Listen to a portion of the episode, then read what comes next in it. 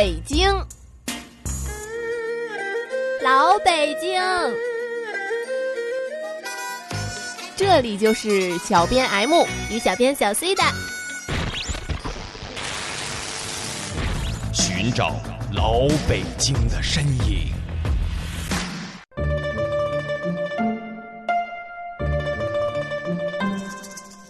书接前文，上两期小编们为大家讲述了两个女子的小花边儿，分别是顺治皇帝的董鄂妃和乾隆皇帝的乌拉那拉氏皇后。有人留言已经迫不及待的想听到后面的节目啦，小编们甚是欣慰。本期请原谅小编要往回说一个明朝的事儿，因为小编发现有两个明朝女子，不说一说她们，简直对不起八卦这俩字儿啊。所以咱们本期就快开始吧。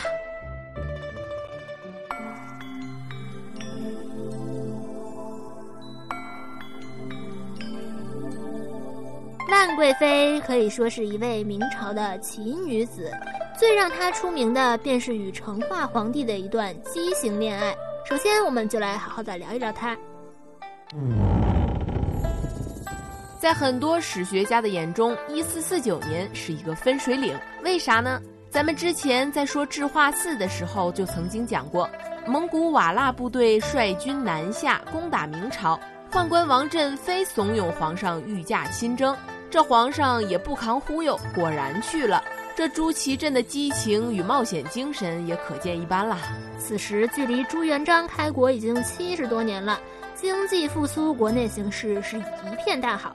但是，还是发生了土木堡之变，皇上被扣下当了人质，只能由弟弟朱祁钰继任皇位，同时立朱祁镇的儿子才仅仅两岁的朱见深为皇太子。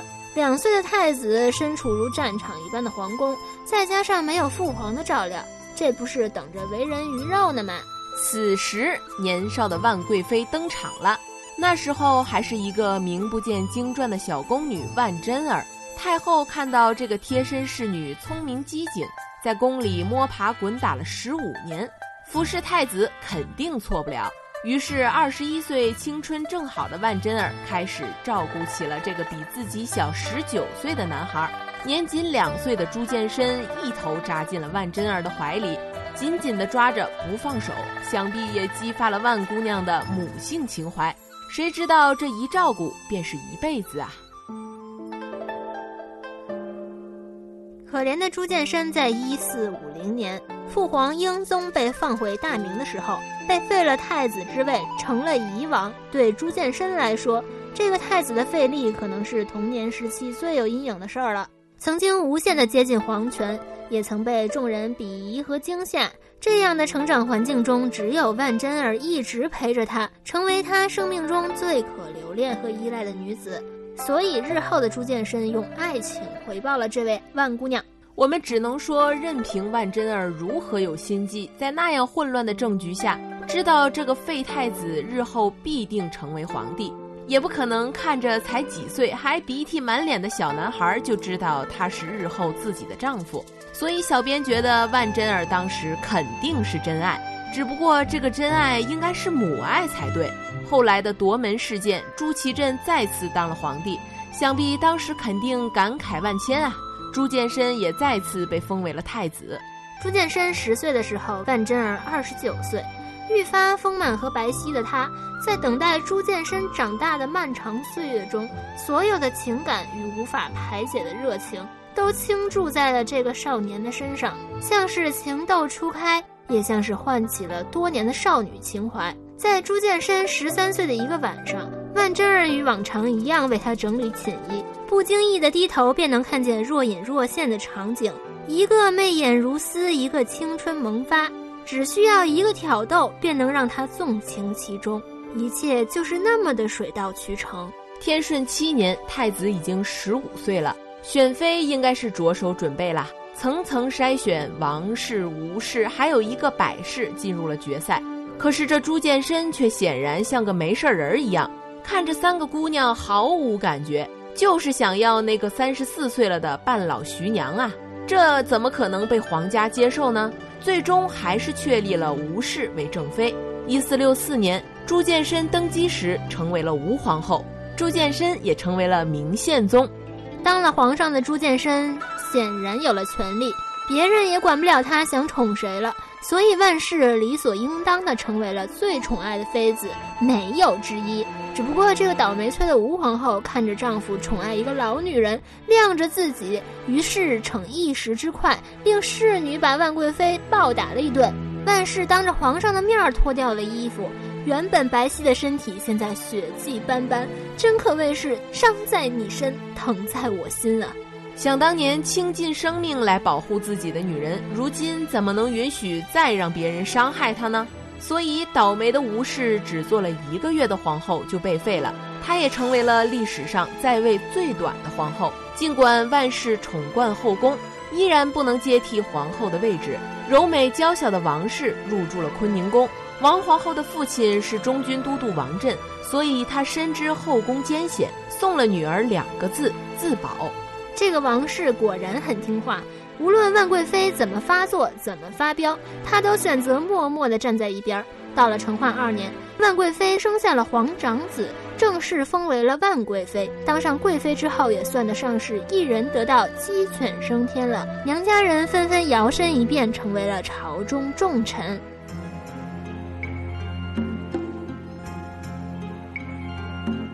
如果一切正常，万贵妃无疑是未来的皇太后了。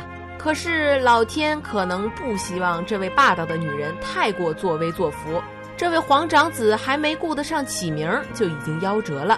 自此之后，万氏从霸道变为了狠辣，不允许任何一个女人生下皇帝的孩子，大肆搜罗房中秘术，各种春方，以求困住宪宗的心啊！此时，也许您要问了。这个万贞儿是不是不仅有着陪伴皇帝长大的经历，长得也是美若天仙呀？要不然怎么能集万千宠爱于一身呢？恐怕万事要让大家失望了。我们都知道唐朝女子以胖为美，不过这明朝却不太流行。可是咱们的主角万贵妃的确是个丰乳肥臀的长相。根据历史记载，万贞儿相貌平平，身体肥胖。可能只是保养的比较好，皮肤白嫩了点儿。最为录还提到她是貌雄声巨，为男子。这样长相的女子得到皇帝如此宠爱，确实只能用宪宗曾对太后说的话来表达了：“臣有善疾，彼抚摩，无安之，不在貌也。”回答的如此露骨，其中的缘由也可以自行的脑补一下啦。还有一件事儿，可能是宪宗没想到的，那就是如今很多香港电影中常常使用的那个鸡缸杯，其实是宪宗为了欢愉万贵妃的斗彩瓷。据记载，当时对这个斗彩瓷的烧制要求非常严格，也足见宪宗对万贵妃的宠爱了。万氏在成化二十三年的正月，殴打工人时，由于身体过于肥胖，盛怒之下被痰阻塞，气绝而亡。八个月后，朱见深也跟着爱人而去了。现在回头看看万贵妃这个女子，不过是想抓住比自己小十九岁的皇帝的心而已，并不是想拥有多大的权力。不过她的得宠确实影响到了前朝，这样自私骄傲的女人竟然影响到了明朝的历史。小编只能说，有时候情有独钟也是灾难啊。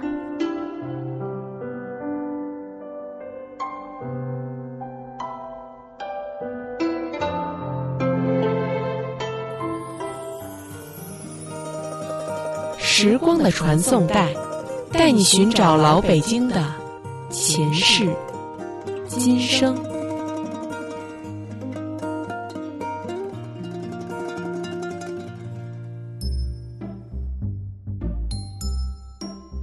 小 C，啊，还记不记得当年大明湖畔的张皇后？我不记得了呢。你知不知道历史上有这样一个人，虽然贵为皇帝，但是只有一个妻子？那岂不是就是传说中的一生一世一双人吗？没错，咱们接下来要说的主角便是这样的人。说起他，可能很多人都比较陌生，他是明孝宗的张皇后。那么孝宗是谁呢？他就是那个明宪宗时期的一个命硬的孩子，在万贵妃强悍的手段下。不允许任何一个女人为皇帝生下孩子。不过，孝宗朱佑樘确实是一个例外。为了躲着万贵妃偷偷摸摸的长到六岁才见到亲爹，连胎发都不敢剪。少年的经历堪称是传奇呀！可能是由于年少时的这种经历，所以孝宗没有其他皇子的骄奢习惯。成化二十三年迎娶了太子妃张氏之后，一生便只有这一位妻子了。这种事情放在几百年前的明朝，尤其作为一朝的皇帝，几乎是不可能发生的。可是孝宗却做到了。可能他毕生所愿并不是妻妾成群。只是夫妻恩爱、琴瑟和鸣而已。朱佑樘的一生只有这一位妻子，张皇后的婚姻也是传奇了。孝宗常常让张皇后跟着他一起住在乾清宫，他们打发走了大量的宫女内侍，朴素的生活了起来。张皇后常常亲自下厨，炸一盘花生米，切一碟细细的黄瓜丝儿，再来一盘初春腌下的咸菜丝儿。这哪是皇帝生活呀？可是孝宗就爱这口，夫妻恩爱的不得了啊！皇后是贤惠明事理的女孩子，两个人在一起简直是天作之合。这样的一夫一妻制遭到了各位大臣的反对，而孝宗先是以父皇新丧、守孝期未满而拒绝了大家的提议，之后又有一位大臣帮助皇帝解围，说皇陵尚未完工，选妃着什么急呀？这样才保持了夫妻二人一生一世一双人的状态。奇怪的是，张皇后虽然受到了独宠，可是子嗣却并不乐观，生下了两个儿子和三个女儿，可是除了太子朱厚照以外，没有一个活了下来。于是野史便说，其实朱厚照并不是皇后所生，而是宫女郑金莲的孩子，这便是当时著名的郑旺妖言案。这也可以看出皇后在当时的口碑并不怎么好。好景不长，弘治十八年，年仅三十六岁的孝宗朱佑樘在乾清宫离开了人世。这对皇后来说是个晴天霹雳，与丈夫算是天人永隔了。若是朱厚照能像父亲一样的亲政，张皇后的一生也算得上是圆满了。可是哪有那么多完美可言呢？朱厚照的一生也可以用荒诞至极来形容。不仅喜欢自己营造的豹房，还封自己是威武大将军朱寿。自此之后，紫禁城的冷夜中，他只有独自一人，守着爱闹贪玩的皇帝，与之前的生活完全不能相比。他对皇帝顽劣的放纵态度，也让朱厚照的身世之谜更加的扑朔迷离了。再次登上历史舞台时，已经是朱厚照驾鹤西去的时候。皇帝死了，身后没有留下任何子嗣。张氏将目光锁定在了朱见深的孙子朱佑樘的胞侄朱厚照的堂弟朱厚熜的身上。这就是著名的暴虐皇帝嘉靖。张氏选择了嘉靖，可是嘉靖并没有因此而感激他。嘉靖皇帝继位之后，以张皇后之弟要谋杀自己的罪名，预备除之而后快。可怜的张氏在寒风中披散着头发，穿着粗布衣裳，坐在草地上祈求皇帝赦免。那种场景真是可想而知啊！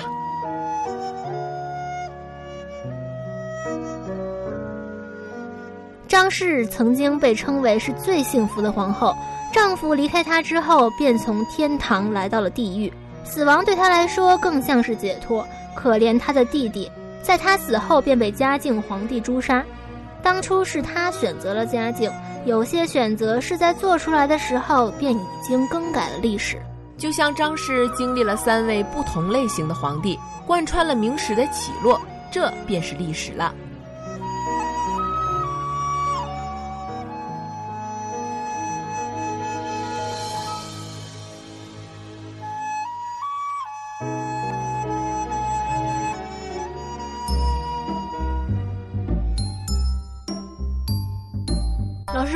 题，请讲。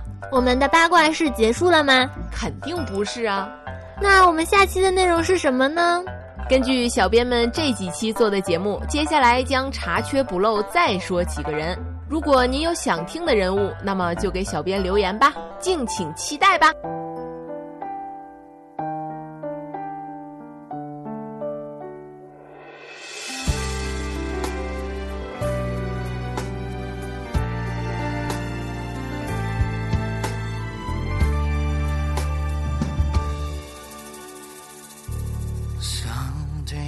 说，漫漫长路陪你走。想对你说，窃窃私语的温柔。来来回回，停停走走，几个春秋。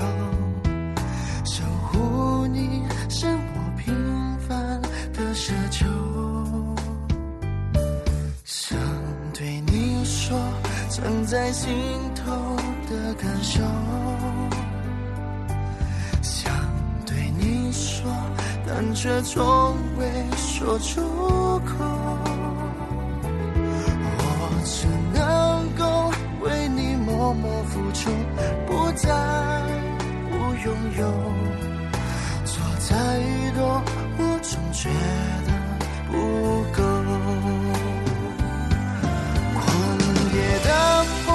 转过。